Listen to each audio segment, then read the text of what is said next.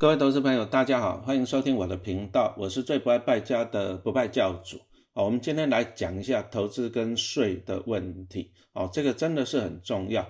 因为我们投资股票就是想要有钱啊，但是有钱以后，你可能就会考虑到税的问题啊，比如说你想要把一些资产啊、股票啊，啊分配给小朋友啊，那在这里面就碰到一个什么赠与税，那或者说你在生前的时候你没有分配，可是你在过世的时候啊投胎去了。哦，你又碰到一个什么遗产税的问题？哦，那税的问题，我的建议很简单啊。第一个就是要合法，哦，合法的叫节税。其实政府也给大家有那个节税的空间，哦，所以说你要合法的节税。那当然了，相对的非法的就是逃税，哦，逃税是绝对不可以的，因为逃税你被抓到了，除了你要补税之外，哦，连补带罚，哦，你要再罚款，那真的是得不偿失。那其实政府给了大家很多节税啊合法的管道，其实你只要善加利用的话，其实可以节省很多的税啊。但是重点是你要守法，你要了解法律的规定，然后合法的节税哦。那这样子你可以帮自己创造资产，而且你可以避免啊将来万一你铤而走险去逃税哈，注意啊，这个是千万不要的，你就会被罚了很多的钱。好，那陈老师年轻的时候就投资股票嘛。特别那我晚上睡觉就问自己说，我将来会不会有钱？好，我每次照镜子都觉得自己像有钱人的样子啊。接着我就开始烦恼了啊，那万一我有钱了以后，那我以后啊钱给小孩子的时候，哎，刚刚讲到了赠与税啊跟遗产税，那这个怎么办啊？这个我就会开始烦恼了啊。如果说你觉得你将来你会变成有钱人，那你就要事先的规划啊，合法的啊赠与啊合法，我们还是强调合法这个。那目前其实哦，讲到赠与税的话，我们现在讲一下目前的税率啊。我现在录音的时间的免税额度，那以陈老师做一个例子来讲啊，我我两百二十万指的是我，好，那我有三个小孩，不是每个小孩可以给两百二十万哦，不是哦，不是哦，而是陈老师我我可以拿出两百二十万，那我三个小孩就去分，哦，那一个小孩大概分到七十三万，你注意哦。不是每一个小孩可以拿到二百二十万，这个要强调，而是说你拿钱出来的人，你赠与人，像像我陈老师，我就可以拿出两百二十万，好，那一年两百二十万，那夫妻啦，夫妻两个人就四百四十万，我就可以赠与给我三个小孩，注意哦，这个是合法的啊。那如果说你今天你想要更有钱，你想要赠与更大的金额，好，那目前的规定是零啊零到两千五百万以内的话，它的税率。啊，赠与的税率是十趴啊。那举例说明啊，比如说陈老师要赠与给小孩子两千两百二十万，那第一个二百二十万这个是免税的，我先扣掉。那剩下的两千万啊，我就要缴纳十趴两百万的啊的赠与税啊。注意啊，这个就要缴纳的。那如果说陈老师今天逃税了，那一定会被啊国税局抓到嘛？抓到的第一个补税啊，这个两千万我要补两百万的赠与税。啊，不好意思啦，接着就是罚款了，再罚一倍，又罚两百万，那这样子四百万就去了哈，这个真的是不划算，所以我们还是建议你，你要合法的节税。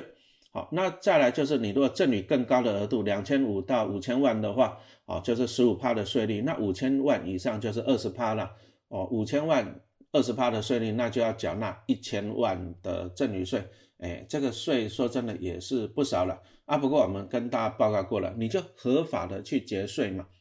像我刚刚讲到了，哦，夫妻每年你可以赠与小孩子四百四十万，那你十年下来就四千四百四，也不错了吧？对不对？四千四百万啊，这个是合法的。那如果说还有更大笔的金钱呢，那其实我们就是善用投资了。投资就是小钱，要把它滚成大钱。因为可能一般的上班族，你说老师，我我要每年赠与小孩子两百二十万，我光薪水就不到两百二十万了，我怎么赠与给他？是不是啊？没关系，我们就靠小钱来做投资啊，小钱把它滚成大钱。那重点是说大钱啊，大钱的以后的税的考量。那我在这里我就分享一下啊，你其实这个计算很简单的，你就 Google 一下定期定额试算，都查得出来。哦，那我就假设啊，比如说你小孩子刚出生的时候，哦，那你就每个月啊两万块啊帮他定期定额，啊，那投资可能就是一些高股息的 ETF 啊，啊，其实高股息 ETF 或者关谷金控来讲啊，每年的殖利率五到六趴还是有的。不过你只要把握一个原则啊，其实定期定额你就会在便宜的时候你也会买，啊，那我相信啊，你只要长期下来哈，应该殖利率啊还是可以有机会达到六趴了啊，不然就是大跌的时候你就加码一点哈，我相信每年六趴没有问题啊，那你就每个月啊两万块啊帮小朋友定期定额存股票，然后年化报酬率六趴啊，我们刚刚讲的高股息 ETF 啊，或者是关谷金控哦，那你只要持续二十年啊，小朋友从一岁嘛，你就持续投资到他大学毕业二十年。哦，那你的资产会累积到将近一千万，九百多万啊！我们取整数了，算一千万好了。啊，你看哦，每年领个六趴就六十万，一个月平均就是五五万块。那这样子对小孩子来讲，一大学毕业啊，因为现在的年轻人大家都知道了，薪水不高啊，事情可能工作又很辛苦。那陈老师为什么年轻的时候帮小朋友存股票？其实也很简单，因为我以前年轻的时候我在当流浪教师，我也在私人企业上班。啊，我都知都觉得啦，钱真的是不好赚啊，辛苦工作也很辛苦啊。再来，现在的房价物价又很贵，所以我就会开始在烦恼。那万一将来小孩子长大了，第一个薪水少啊，第二个房价物价又高啊，这个真的是不容易啊啊，生活不容易。那我的想法很简单，我就是在小朋友刚出生小时候啊，我就利用合法的赠与啊。那像比如说像现在父母亲，你可以比如说啊，第一年。你就赠与小朋友两百二十万，你就赠与在他户头啊，这个是合法的啊。当然你还是要跟国税局申报一下哈啊，但是免税啊，两百二十万以内是免税的。那我就是这样子，小朋友小时候就是赠与一笔金钱放在他的户头，接着我就不动那笔钱了，我也不把钱再放小朋友户头了，我就靠他每年领到的股利持续再买回，领到的股利持续再买回哦。陈老师就是用这个方式去投资的。好，那随着小朋友慢慢的长大，那你投资的钱啊，鼓励再买回啊，他的资产也就慢慢的长大了。好，那像将来长大，比如说长大到了两千万来讲的话，哈，这笔钱都是免税的，哦因为你是一开始你就是合法赠与在小孩子户头，那在他的户头里面投资慢慢长大了，就算长大到五千万、一亿好了，都免税。好，所以说你要了解这个投资理财的观念，还有税税的观念，那这个真的是很重要。那我们如果说这样子帮小朋友投资了，哎，那刚刚讲到了，他一个月可以拿到五万块的鼓励收入的，你想想看，这个小孩子将来长大了，他的生活啊，人生会比较轻松一点啊。比如说他刚大学毕业，也许他的起薪不高啊，啊三四万，哎够他自己生活嘛，养活自己啊。接着呢，啊啊爸爸妈妈从小帮小朋友存股票，然后他长大以后一个月可以领到五万块的鼓励，那他比如说他要成家立业要买房子，哎。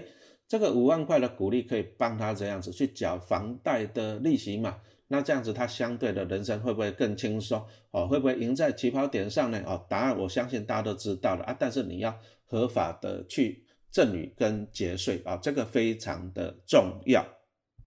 本期节目由财政部赞助啊。民国一百一十年十一月一号到十一月三十号，地价税开征了。透过便利商店或金融机构使用信用卡约定账户转账。ATM 自动柜员机转账，或者是活期储蓄存款账户转账，都可以缴纳哦。除了以上的传统管道之外呢缴纳方式也更一化了。现在只要手机下载行动支付 App，扫描缴款书上的 QR code，就可以轻松缴纳，让你免出门，宅在家就搞定，真的是很轻松啊。另外，地方税网络申报作为网站线上查缴税啊，使用自然人凭证或已注册之健保卡。台湾行动身份识别登录缴纳也很便利，财政部真的是很贴心。今年受疫情影响的人，可以向土地所在的地方税稽征机关申请延期或者是分期缴纳，请你要善加利用。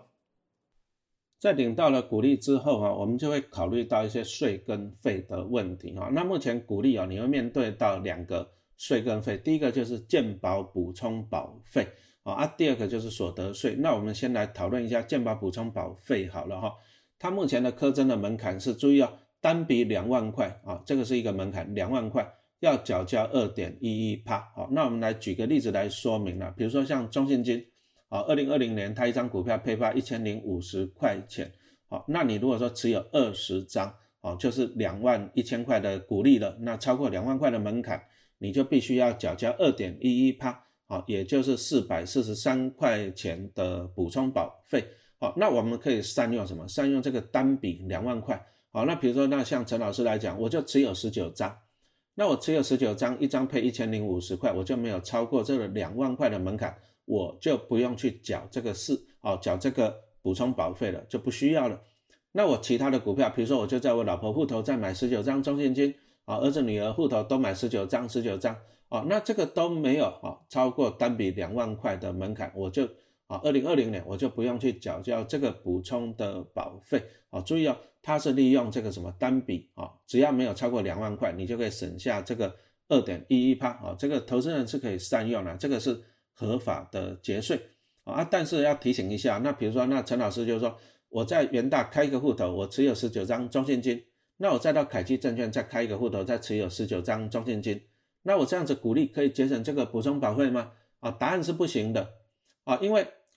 我在元大买的是用我的名字、我的身份证字号，我在凯基买的也是我的名字、我的身份证字号，所以中信金的总公司他只会认定我哈，我持有怎样三十八张，因为同一个人嘛，他会把你十九张加十九张加起来是三十八张。那他的股利也是会用三十八张分配给我哦，所以我没有办法去节省这个补充保费。好，你只能够分散到家人啊，家人的身份证字号是不一样的。好，这个是很重要的地方哦。那同样的，有些公司它配发股利有什么年配啊、半年配跟季配啊，啊，这个在补充保费啊上面也是有优势的。然后拿季配息来讲啊，比如说像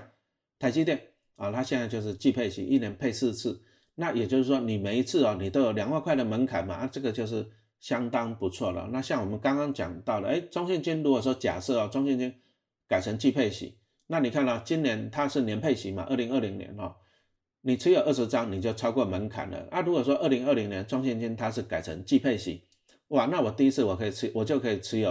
啊七十六张，因为我七十六张我除以四啊，啊，它季配息每一次就是十九张。十九张我就没有超过这个两万块的门槛了啊，这个在补充保费来讲啊，季配息啊是相对有利的。那拿高股息的 ETF 来讲，像零零八七八啊，它就是属于季配息，那它每一次啊，你就可以每一次配息嘛，因为他把息分成四季来配啊，按你每一次你都可以享受这个两万块以下哈，你只要单笔低于两万块，你就可以节省这个健保补充保费。啊，接着我们股利还要再缴所得税，因为股利在认定是收入所得，哦，按你所得你就要缴交那个所得税，哦，你可以选择合并计税跟分开计税这两种哈。我们现在讨论一下合并计税啦，什么意思呢？其实它就是把你的股利收入啊加上你的那个啊你的薪资啊其他的收入加起来啊，你看你你的所得到多少嘛，你就要缴多少的税率，哦，这个叫做叫做合并计税。然后，当你在选择合并计税的的时候啊，你的股利是可以啊，它有一个扣抵率八点五帕，而且一个申报户啊，它的它有八万块的额度。我们先来讲一下这个申报户来讲啊，比如说你说啊夫妻啊啊加上两个小孩子都在就学啊，那你这是一个申报户，你就是反正集中起来申报，这是一个申报户。那你一个申报户你就。有八万块哦，这个鼓励的免税额，注意啊，是一个申报户啊，不是说爸爸八万，妈妈八万哦，啊不是哦，啊是一个申报户，好，然后再来鼓励的扣抵率是八点五帕啊，什么意思？比如说，哎，啊举例来讲啊，比如说那像你持有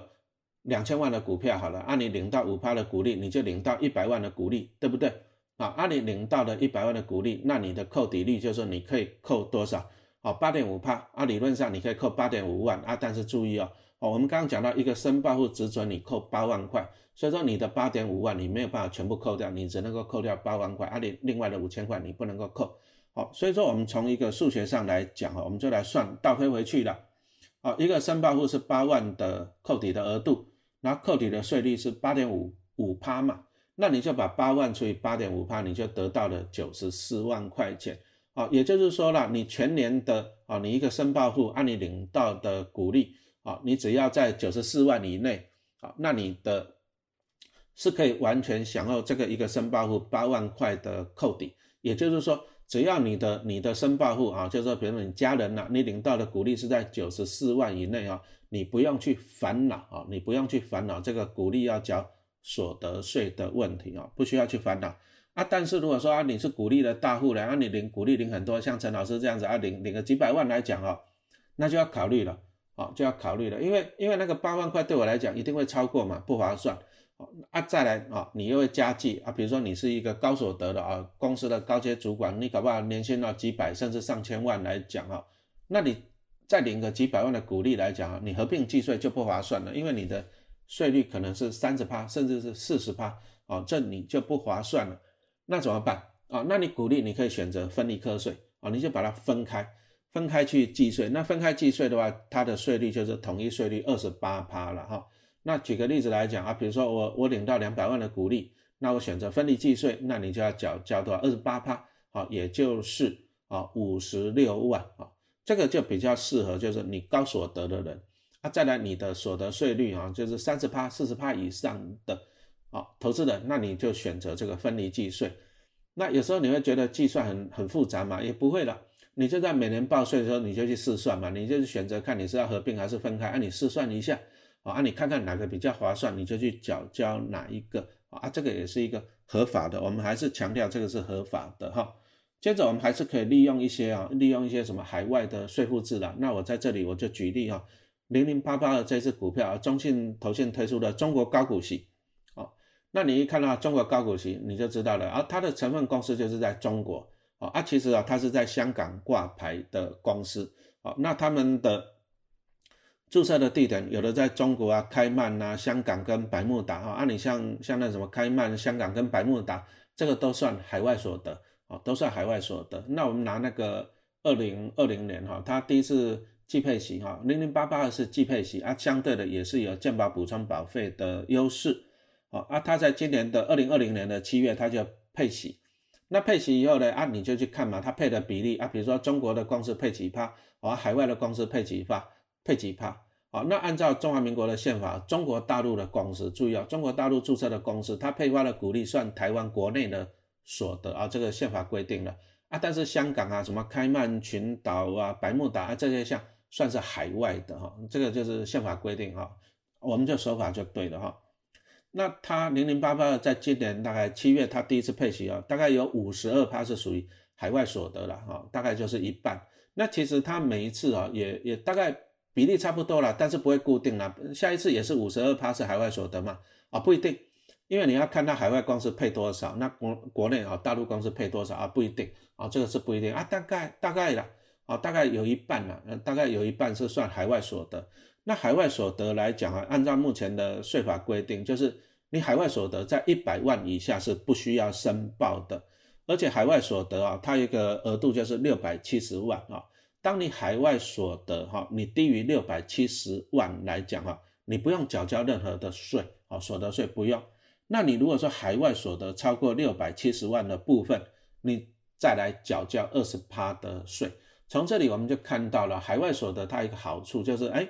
一百万以下你就不用申报哦啊，而且它在六百七十万以内哈，你不用去缴交所得税啊。超过六百七十万以后哦，你才需要缴税。所以说陈老师自己我也去买了一些啊零零八八二，我大概两百多张了，拿来存股票。为什么？因为第一个哦，它是既配息，它就有什么？健保补充保费上面的优势嘛，那再来它的股利大概有一半是海外所得，那就适用那个海外税负制啊，那相对的也是可以节省哈一些鼓励的那个所得税哈。那我们这个这个单元，我们最主要是跟大家哈讲解，就是说哦，我们还是希望说存股票那变成有钱人，那你有钱以后，你可能你要考虑到哦资产要怎么样去给小孩子嘛啊，按你第一个你就合法的赠与，那或者说你趁小孩子还小的时候。你放小钱在小孩子的户头里面啊，他将来长成大钱了哈啊，这个都是免税的啊。再来领到股利啊，你要负担的就是那个补充保费还有所得税啊。但是我们这个单元跟大家分享了一些啊，你